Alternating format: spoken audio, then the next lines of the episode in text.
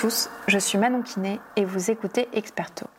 Expert Talk, c'est quoi? C'est un podcast créé et produit par l'ESN Expert Team pour analyser et décrypter les tendances techniques liées à la transformation digitale des entreprises avec des invités de la team ou d'ailleurs. Et pour ce premier numéro qui explore les grands principes de l'approche Modern Workplace, j'ai le plaisir d'accueillir Stéphane, Jérémy et David. Stéphane, tu es directeur technique chez Expert Team et Jérémy et David, vous êtes tous les deux consultants Modern Workplace. Alors justement, le Modern Workplace aujourd'hui, c'est un peu le buzzword. Du moins, c'est un mot que l'on entend partout dans le monde de l'IT.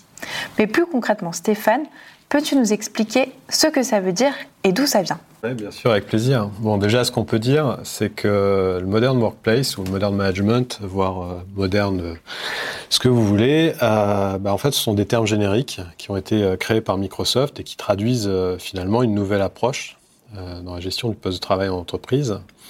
Et en particulier avec cette notion de Modern Management, qui est la traduction de la transformation de l'architecture et des services du poste de travail euh, avec un poste de travail qui, euh, il faut le dire, dans l'entreprise a souvent été un, parent pauvre du système d'information, et qui, avec la transformation digitale, euh, la transformation cloud, la transformation de la sécurité, est devenu un, actif majeur.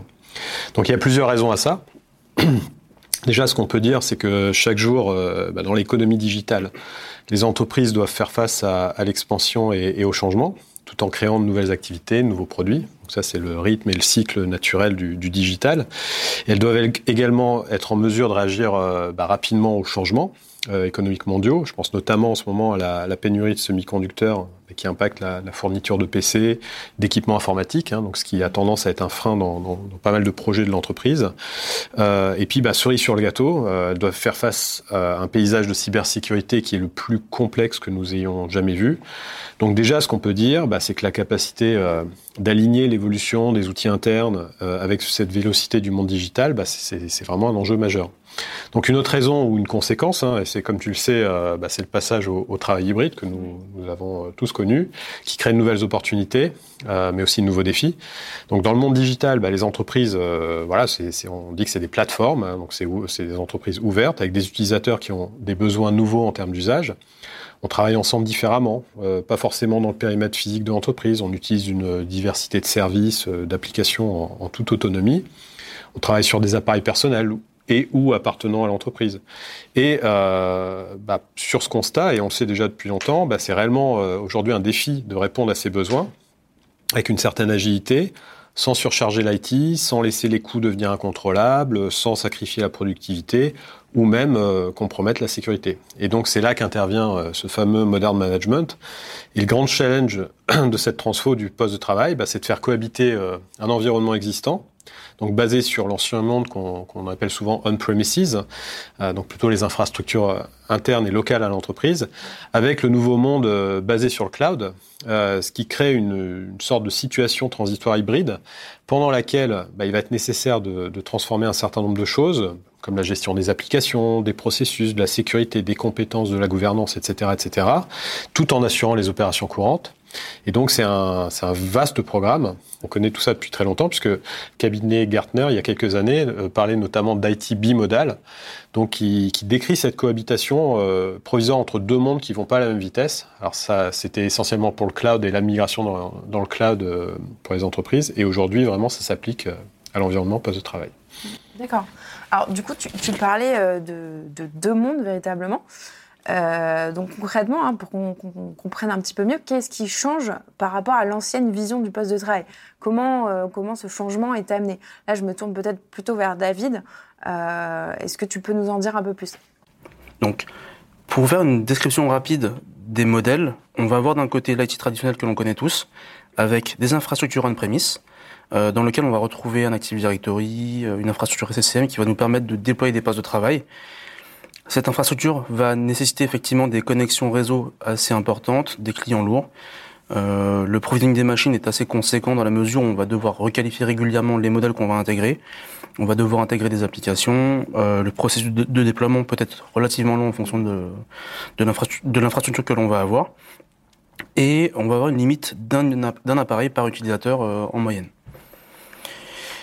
De l'autre côté, on va avoir ce que, ce que l'on appelle l'IT moderne, et cette fois-ci, euh, le, paysage, c'est On va se baser sur des infrastructures cloud euh, sur lesquelles le, les processus vont être simplifiés. Donc, on n'a plus de qualification de matériel, on n'a plus de qualification de driver.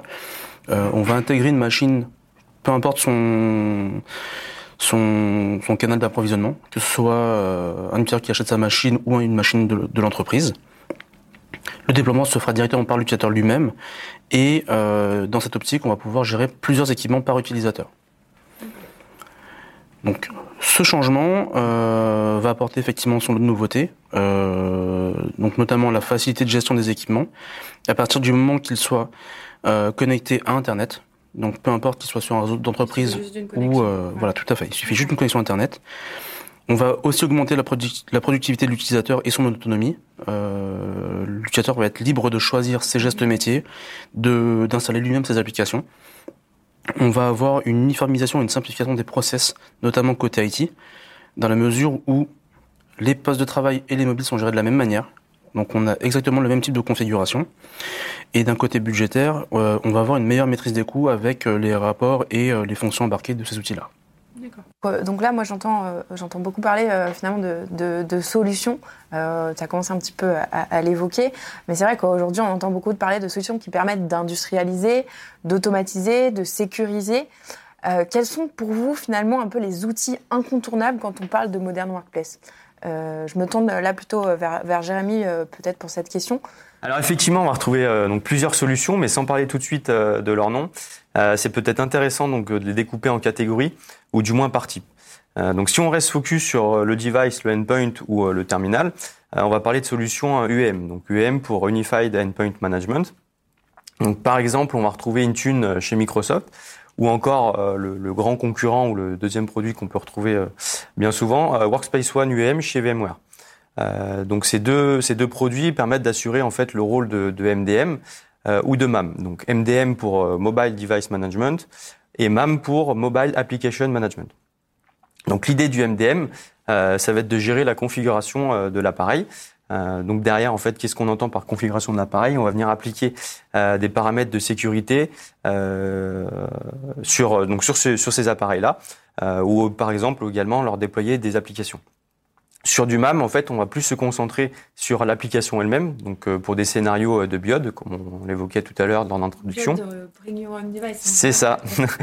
Euh, donc euh, l'idée du MAM, ça va être donc euh, de, de protéger finalement les applications. Euh, donc derrière, en fait, on va contrôler le comportement de ces applications-là sur euh, sur les appareils. Euh, bien évidemment, donc au sein de ces produits ou ces solutions, on va retrouver quelques fonctionnalités phares dans, dans le modern management.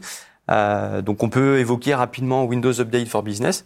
Euh, donc cette, euh, ces fonctionnalités-là, donc de Windows Update for Business, vont permettre d'assurer en fait le contrôle du déploiement du, du patch management sur sur les terminaux Windows, donc les, les postes de travail des, des utilisateurs. Et également, on peut sur la partie patch management, on va également retrouver Windows Autopatch, qui est une dernière fonctionnalité euh, proposée par Microsoft, donc il y a, il y a quelques mois, euh, qui va permettre d'aller davantage dans l'automatisation euh, en, en déléguant en fait cette gestion du, patch management euh, à Microsoft. Donc c'est Microsoft finalement qui va euh, contrôler le- les impacts des mises à jour sur les postes de travail et via des signaux récupérés par par les terminaux Windows 10 ou Windows 11. Euh, Autopatch en fait est capable de détecter si une mise à jour pose problème et du coup de- d'identifier finalement un potentiel donc problème avant de le déployer sur l'ensemble du parc. Si on reste donc euh, sur euh, ce périmètre euh, endpoint, un gros changement du, du modern management, ça va être le provisioning du poste. Euh, donc dans ce modèle euh, provisioning du modern management, du moins, euh, on va mettre en œuvre autopilote. Euh, donc et voilà, on en parlait tout à l'heure. Euh, donc pareil, Autopilot, c'est c'est intégré à Intune. Donc Intune va venir gérer, euh, contrôler le comportement d'Auto- d'Autopilot. Et donc l'idée de- d'Autopilot derrière, en fait, c'est quoi? Ça va être de permettre euh, donc à l'IT, aux administrateurs, euh, d'envoyer un PC directement à l'utilisateur, donc par exemple son domicile.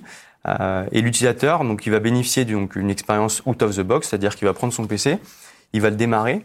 Le PC va être reconnu comme appartenant à l'entreprise. Donc l'utilisateur va être invité à se connecter et à partir du moment où il se connecte, le PC bah, vient récupérer toutes les stratégies de configuration, les applications qu'on peut déployer, la couche de sécurité qu'on peut lui appliquer. Euh, donc on a parlé des, endpoints. Euh, L'autre point important dans le modern management, ça va être l'identité, parce que donc l'identité dans le modern management et euh, dans l'approche sécurité zéro trust, euh, c'est vraiment le point central euh, autour de, de, ce modèle zéro trust. donc pour gérer cette fameuse identité, dans le modern management, donc on va on va intégrer des solutions d'IAM, donc IAM pour Identity and Access Management. Euh, donc, si on veut donner quelques exemples de, solutions d'IAM, on va retrouver donc Azure Active Directory au sein de chez Microsoft ou encore Microsoft Entra. Euh, et l'autre grande solution d'IAM du, marché, ça va être Okta.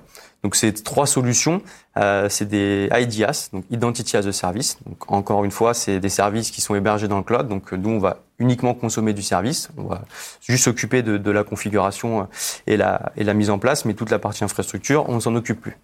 Euh, donc l'idée de, de, ces solutions EM, donc euh, ça va être de, de, gérer les comptes utilisateurs, nos fameux comptes utilisateurs, euh, pour pour pour gérer donc les permissions et les autorisations donc pour contrôler que les utilisateurs accèdent bien aux bonnes applications ou aux bonnes données euh, sur lesquelles elles ont, elles ont besoin pour, pour travailler. Une des fonctionnalités autour d'IAM que je pense que nos auditeurs ont déjà peut-être entendu, euh, c'est le MFA, donc l'authentification multi euh, à facteurs euh, multiples. Donc il faut savoir que le MFA, en fait, euh, c'est géré par, par des solutions d'IAM. Et toujours, si on reste sur la, couche authentification, euh, une des choses qu'on retrouve au, sein de 6 c'est l'authentification unique SSO. Euh, donc, euh, via du SSO, l'utilisateur va pouvoir gagner en productivité puisqu'il va avoir une seule et même identité pour accéder à l'ensemble de ses applications et données. Donc, il n'a plus besoin de se soucier à changer de compte en fonction de là où il veut accéder. c'est toujours la même identité qu'il utilise. J'insisterai sur le fait que la sécurité est vraiment un sujet fondamental, parce qu'on dit souvent et à raison que les politiques de sécurité euh, et les solutions de, sécurité traditionnelles ne sont plus suffisantes. Euh, c'est simplement lié au fait qu'elles ont été euh, généralement conçues bah, pour être efficaces dans, dans ce qu'on va appeler les frontières logiques et physiques du réseau de l'entreprise. Donc autrement dit, pour beaucoup d'entreprises encore, quand un utilisateur est en mobilité, bah, très souvent, il n'est plus vraiment protégé ni géré. Et, avec la, on va dire la déferlante de cyberattaques euh, toujours plus agressives que, nous connaissons, bah, il faut des solutions euh, techniques adaptées euh, basées sur le cloud aujourd'hui. Et c'est pour ça que vous avez pu voir assez récemment une, percée du buzzword Zero Trust, hein, qui est d'ailleurs une émanation du paradigme SASI, donc le Secure Access Service Edge, c'est-à-dire en fait l'utilisation de technologies de sécurité cloud non périmétriques qui vise à protéger l'identité de l'utilisateur, euh, comme le disait Jérémy, les applications, les données, les appareils, euh, grâce notamment bah, au machine learning et à l'automatisation, et ça, quel que soit le lieu, quel que soit l'appareil, quel que soit le moment. Ça, c'est le point euh, super important parce que c'est ce qui détermine en fait la nécessité de ce type d'outil. Et donc, dans le monde Microsoft, bah, on va parler de protection euh, des appareils avec les EDR comme Defender for Endpoint, de la protection des identités, des accès avec Azure AD, avec Defender for Identity, de la protection des données, des applications avec le MAM, mais aussi avec Defender for Cloud Apps ou euh, Defender for Office 365. Bref, de tête, il existe euh, presque 15 Defender for quelque chose et, qui visent à couvrir l'ensemble des besoins et qui génèrent aussi beaucoup de données. Donc c'est là qu'interviennent les plateformes SIEM ou SIM et SOAR, donc c'est la, gestion finalement des événements et informations de sécurité, comme Microsoft Sentinel, qui vont offrir au centre opérationnel de sécurité, donc les fameux SOC, euh, eh bien l'automatisation et la corrélation euh, nécessaires à la détection de menaces et à l'orchestration des réponses à ces menaces. Donc c'est un point crucial parce qu'il faut le dire, hein, euh, ça n'a pas toujours été bien pris en compte et c'est pas toujours bien pris en compte. C'est qu'aujourd'hui on vit une transformation de la sécurité qui est vraiment euh, au cœur aussi de ce modern management. Et donc pour les entreprises, c'est souvent compliqué, complexe de, de, bien anticiper ce ce que, ce que, ce que vont être la, la gestion de ces menaces et les réponses qu'on qu'on donne. Et donc aujourd'hui, euh, c'est pour ça qu'il y a des sociétés comme euh, notre partenaire, Blue Voyant par exemple, qui assurent des prestations de MDR, encore un acronyme qui veut dire Managed Detection and Response, donc pour, euh, pour les entreprises, pour nos clients. Autrement dit, c'est du SOC as a service, et cela permet aussi de répondre bah, à la problématique de pénurie de compétences sur ces nouveaux domaines. Merci Stéphane. Alors je précise que pour euh, la liste des acronymes, parce qu'il y en a beaucoup, soit se référer au site Microsoft, soit vous nous envoyez un petit message, on, se chargera de faire un petit récapitulatif pour vous. Euh, alors j'imagine bien sûr qu'il ne suffit pas de tout installer, de tout déployer pour que tout ça fonctionne parfaitement. Euh, donc ma prochaine question, ce serait un peu de savoir quelles sont selon vous euh, les principales erreurs que les entreprises ont tendance à faire au moment d'aborder cette transformation. J'imagine il y en a quelques-unes. Euh, bah, Stéphane, peut-être tu veux nous commencer avec quelques exemples. J'imagine qu'il y en a pas mal. Oui, alors après, je ne parlerai pas forcément d'erreurs, parce qu'on perçoit quand même au quotidien une, réelle prise de conscience que ces projets apporte une transformation majeure. Euh, je prendrai l'exemple euh, d'un grand groupe que nous avons accompagné euh, et que nous accompagnons, hein, avec un point de départ qui était le, déploiement de Microsoft Intune à l'ensemble des, entités monde, pour la gestion des mobiles et des PC. Donc c'était d'abord un enjeu financier au niveau groupe, hein, puisque l'objectif c'était de réduire les coûts de licence d'une solution tierce sur la gestion mobile, tout en proposant un nouveau service à des entités qui ne disposaient pas de, ce type d'outillage. Donc euh, sur le papier, ça pouvait être vraiment intéressant. Euh, bah, seulement, l'une des entités euh, majeures du groupe était particulièrement mature en matière d'ingénierie du poste de travail, avec une bonne couverture fonctionnelle des, besoins métiers, des technologies maîtrisées, patrimoine applicatif conséquent, etc. Et donc avec ce déploiement d'Intune, on était un peu dans une approche dogmatique sans réelle vision d'ensemble de ce qu'implique la mise en œuvre, euh, comme la migration des applications, euh, des stratégies de sécurité, euh, les fameux GPO, de la gestion des mobiles, l'impact sur la gestion des compétences, sur les processus IT, etc., etc. Donc au final, l'entité en, question bah, était très inquiète du projet global, et elle avait raison, puisque en fait l'impact était directement sur ses opérations quotidiennes pour les clients la DSI, et puis sur les utilisateurs. Bref, du coup on a tout remis à plat. Euh, après une analyse approfondie, on a défini avec notre client ensemble euh, l'ensemble des, chantiers à mener, avec une réflexion euh, basée sur notre retour d'expérience, qui commence à être conséquent, et on a proposé des scénarios pour migrer vers le modern management, chantier par chantier, faisant les bons choix technologiques et les, bons impacts en, matière d'accompagnement aussi de ce changement. Donc c'est tout, tout, simplement un, un travail de cadrage projet finalement, donc rien de très nouveau. Mais je pense qu'aujourd'hui, euh, il y a un fort lobbying technologique. Il y a une certaine urgence à transformer après tout ce qu'on a vécu. Une certaine pression, du coup. Il y a, il y a une pression, ouais, une pression aussi de la sécurité. Et, euh, et, donc tout ça a tendance à faire prendre des raccourcis qui, au final, bah, peuvent faire perdre beaucoup de temps, euh, voire ne pas permettre euh, d'avoir le temps de la réflexion. Donc en synthèse, une erreur, bah, c'est pas mesurer la nature euh, vraiment disruptive de, ce type de projet, dont l'accélérateur peut pas être que la finance ou la sécurité. Donc c'est un projet qui est vraiment censé apporter une réelle optimisation opérationnelle. Donc effectivement, bah, le, le, modern management, je pense que vous l'avez compris, c'est vraiment une nouvelle approche et des nouveaux fonctionnements aussi bien pour les utilisateurs, mais aussi pour les équipes informatiques. Euh, et donc, si on parle un petit peu de difficultés, des, des erreurs qu'on rencontre ou qu'on peut rencontrer, qu'on a déjà rencontré lors de nos projets de transformation vers euh, le modern management, donc vers des migrations vers Microsoft 365 hein, par exemple, euh, c'est la sous-estimation en fait de, de l'accompagnement au changement. Parce qu'il faut savoir que du coup, euh, tout à l'heure, au niveau des technologies, on parlait du MFA, par exemple. Euh, le MFA, pour les utilisateurs, bah, c'est tout nouveau. Ils connaissent pas euh, euh pourquoi on déploie du MFA, pourquoi on, donc on a besoin du MFA, pourquoi les équipes IT euh, demandent du MFA pour accéder aux, aux données, aux applications. Euh, et donc, si ces utilisateurs donc, sont, sont, mal formés et sont mal accompagnés à ces nouveaux usages, ça peut ça peut être des points de blocage pendant pendant les projets de transformation. Donc c'est des choses qu'on a qu'on a déjà rencontrées. Euh, et derrière, en fait, euh, bah, le problème c'est que ça donne des coûts mal anticipés, puisque du coup le projet se rallonge dans le temps. Euh, et c'est des choses donc qui sont pas anticipées. Typiquement au niveau du matériel, parce que pour rester sur du MFA, on a besoin d'un, en fonction de ce qu'on fait, d'un téléphone. Et le problème, c'est que des utilisateurs ne possèdent pas forcément un téléphone d'entreprise. Et donc, bah, l'organisation est obligée, par exemple, pour poursuivre le projet, euh, racheter du matériel en plus, voilà. Ah euh, donc si c'est des choses qui sont pas prévues au départ, euh, on arrive dans des scénarios avec des coûts vraiment pas du tout anticipés euh, qui peut, et qui peuvent mettre à mal, à mal les projets. Oui, donc inclure tous les services. c'est ça. Tout à fait. Donc pour continuer sur les difficultés évoquées par Jérémy, on a aussi des difficultés notamment sur le cadencement des projets chez nos clients. donc les, les grosses erreurs, c'est surtout de lancer des projets alors que d'autres ne sont pas terminés, euh, sachant que euh, ces projets sont des prérequis à certaines étapes de, de la transition. Euh, et ça va générer effectivement des difficultés de surcharge au niveau des équipes IT, au niveau de l'acceptation des nouveautés par les utilisateurs. Ça va aussi générer des, des, zones d'ombre concernant les produits en place et donc euh, avoir des produits en doublon, ce qui va faire un, ce qui va faire que le, le, le coût du, du, projet va être euh, plus élevé que, que prévu. D'accord, donc là, en, fait, là, si je comprends bien, on peut avoir des projets qui sont complètement euh, maîtrisés techniquement, mais en fait, le, le, le cadencement n'est pas forcément au rendez-vous et, et, ça, peut, ça peut générer des, des, des petites frictions ou, ou, être problématique. Exactement. Donc là, on a, on a évoqué du coup bah, ces, ces, problèmes potentiels de, de cadencement.